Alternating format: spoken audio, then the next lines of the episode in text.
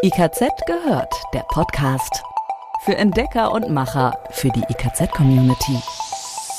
Neueste Infos aus der Branche, Tipps für alles rund um Haustechnik, Fachplanung, Energie, Klima und mehr. IKZ, schon gehört?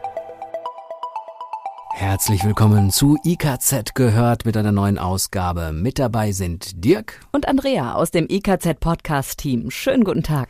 Wir versorgen Sie regelmäßig mit den wichtigsten Infos rund um Haustechnik, Energie, Klima, Fachplanung und mehr. Alle hier im Podcast genannten Links und Quellen finden Sie wie immer in den Notizen für die jeweilige Folge, also in den Show Notes von IKZ gehört. Und natürlich zum Nachlesen in unseren Fachmagazinen. Und das hier sind unsere Themen für heute im Überblick. Ob als Fahrzeugantrieb oder für die Beheizung von Wohnhäusern, die Anwendungsfelder der Brennstoffzelle sind vielschichtig. Künftig könnte die Technik darüber hinaus in Handys oder anderen tragbaren Geräten zum Einsatz kommen. Darüber berichten wir in dieser Folge von IKZ gehört. Effiziente Wärmepumpenheizungen, worauf kommt es an? Mit möglichst wenig Energie aus Erde, Grundwasser oder Luft viel schaffen.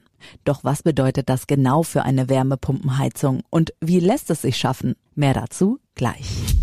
Und modernisieren mit Wärmepumpe, Tipps und Fördermöglichkeiten. Mini-Brennstoffzelle für Handys. Brennstoffzellen haben eine Reihe von Vorteilen gegenüber Batterien, etwa eine viel höhere Energiedichte und sie belasten während des Betriebes die Umwelt nicht, vorausgesetzt der Wasserstoff wird mit Ökostrom hergestellt.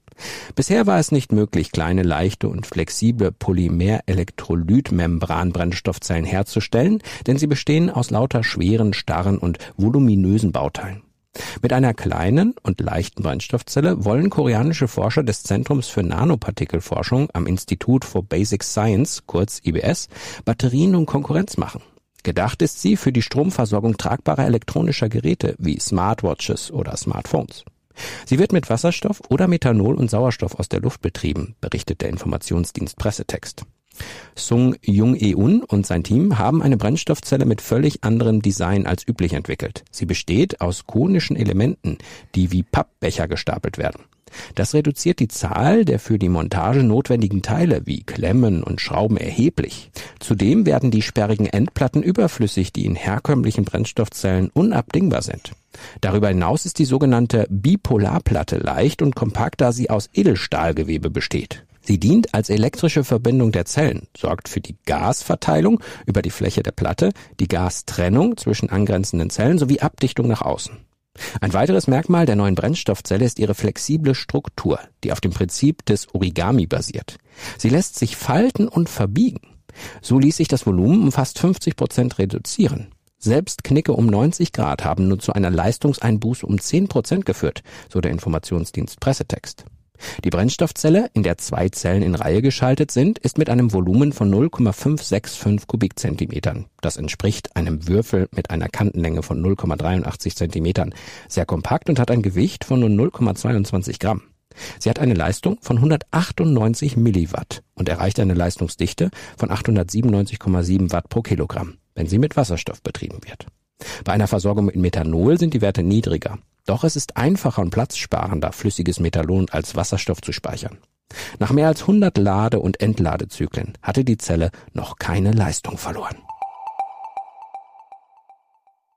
Energieeffizienz bedeutet, mit einem möglichst geringen Einsatz von Energie einen möglichst großen Nutzen zu erzielen. Für den Betrieb einer Wärmepumpenheizung heißt das konkret, mit einem möglichst kleinen Anteil an Antriebsenergie, in der Regel Strom, einen möglichst großen Anteil an Umweltenergie aus Erdreich Grundwasser oder Luft in Wärme für Raumheizung und Warmwasser umzuwandeln.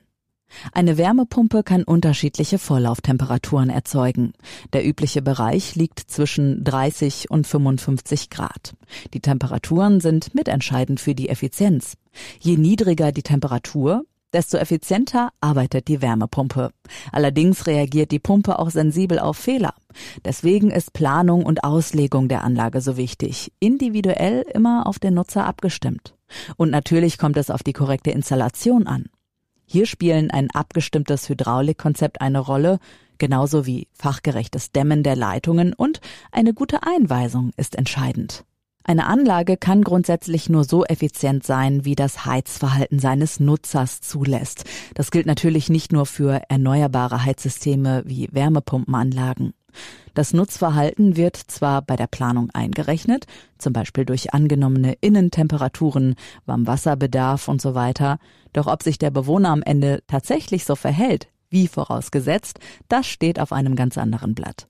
Was sich auf die Heizkosten immer auswirken kann, sind zum Beispiel exzessives Lüften bei niedrigen Außentemperaturen, der übermäßige Verbrauch von warmem Wasser oder eine unnötig hohe Temperatur von Räumen. Abgesehen von diesen Einflussfaktoren von Bewohnern lässt sich schon durch kleine Veränderungen einen großen Einfluss auf die Effizienz nehmen. Hier mal ein paar Beispiele aus der Praxis. Die Außentemperaturabschaltgrenze ist zu hoch eingestellt. Das heißt, die Wärmepumpe ist in Betrieb, obwohl es eigentlich gar nicht notwendig ist. Oder der Betriebswahlschalter ist nicht ganz korrekt eingestellt. Der Sommer-, Winter- oder Ferienbetriebsmodus wird nicht genutzt. Dann der Bivalenzpunkt für die Zusatzheizung ist falsch eingestellt. Also der Heizstab springt an, obwohl gar kein Bedarf an zusätzlicher Wärmeleistung besteht. Und noch ein möglicher weiterer Punkt ist, die Sondertarife für Wärmepumpenstrom werden nicht effektiv genutzt. Und auch schon bei der Planung gibt es einige Punkte, auf die man achten kann, damit es eben nicht zu Effizienzverlusten kommt. Zum Beispiel bei der Auslegung der Fußbodenheizung wurden die Fußbodenbeläge wie ein Teppich nicht angegeben. Die Fußbodenheizung ist dann zu gering dimensioniert. Die Wärmepumpe muss mehr leisten, damit die gewünschte Raumtemperatur erreicht wird, und sie benötigt entsprechend mehr Antriebsenergie. Hier ist generell zu empfehlen, die Fußbodenheizung großzügig zu planen. Zum Beispiel die Rohre mit geringerem Abstand zu verlegen. Dies erlaubt eine spätere Absenkung der Vorlauftemperatur und damit eine Steigerung der Effizienz. Und auch im Bereich Warmwasser kann der Nutzer Einfluss nehmen. Vielleicht ist die Zirkulation nicht korrekt eingestellt, beispielsweise als ein dauerhafter Betrieb in Einfamilienhäusern. Dadurch kühlt der Warmwasserspeicher schneller aus und muss öfter durch die Wärmepumpe geladen werden. Das heißt, Planung und Installation sind genauso wichtig wie die richtige Einstellungen. Man muss also an vieles denken. Ist der Nutzer sich dessen bewusst, lassen sich Zeit, Geld und Nerven sparen. Und wie gerade in den Beispielen gehört, sind Arbeitszahlen zwar wichtig, aber für den Energieverbrauch des Heizsystems nicht immer entscheidend. Und wie häufiger mal hier bei EKZ gehört, blicken wir jetzt noch auf ein interessantes Produkt, ganz genau. Es geht um das Thema Modernisieren mit Wärmepumpe. Produktinfo ein großes Potenzial für den Klimaschutz liegt direkt in unseren Heizungskellern. Viele Gebäude werden immer noch mit fossilen Brennstoffen beheizt. Das muss nicht sein, denn es gibt schon lange klimafreundliche Alternativen. Die Entscheidung für eine Wärmepumpe heute schont in Zukunft das Klima und wertet jede Immobilie auf. Wer einen Heizungsaustausch ins Auge fasst, sollte jetzt schon die Planung angehen. Wärmepumpen benötigen niedrige Vorlauftemperaturen. Die vorhandenen Heizkörper können weiter genutzt werden, wenn sie auch mit 55 Grad Vorlauftemperatur alle Zimmer angenehm wärmen. Oft ist aber eine Ergänzung mit Flächen- oder Fußbodenheizungen sinnvoll. Bei der Planung hilft Ihnen ein erfahrener Fachhandwerker oder ein Planungsbüro für Haustechnik. Diese können Sie auch zu möglichen Förderprogrammen beraten. Über die Bundesförderung für effiziente Gebäude bekommen Hausbesitzer für den Heizungstausch aktuell bis zu 50 Prozent der Investitionskosten erstattet. Dazu zählen dann auch die Entsorgung der Altgeräte und der Einbau neuer Heizkörper. Jetzt ist der Zeitpunkt, um über eine neue Wärmepumpenheizung nachzudenken. Die Gründe sprechen für sich. Langfristige Unabhängigkeit von den Preisen für Öl oder Gas, hohe staatliche Förderungen, sehr gute Umweltbilanz und Wertzuwachs für die eigene Immobilie. Noch mehr gute Gründe und alles zu den Förderbedingungen finden Sie hier auf dieser Internetseite www.wärmepumpe.de. Für heute war es das erst einmal mit den Neuigkeiten aus dem IKZ gehört Podcast-Team. Bleiben Sie uns treu, wir halten Sie auch weiterhin auf dem Laufenden. Sie wissen, bei uns hören Sie immer das Neueste rund um Haustechnik, Energie, Klima, Fachplanung und mehr. Bis zur nächsten Folge. Bis dann.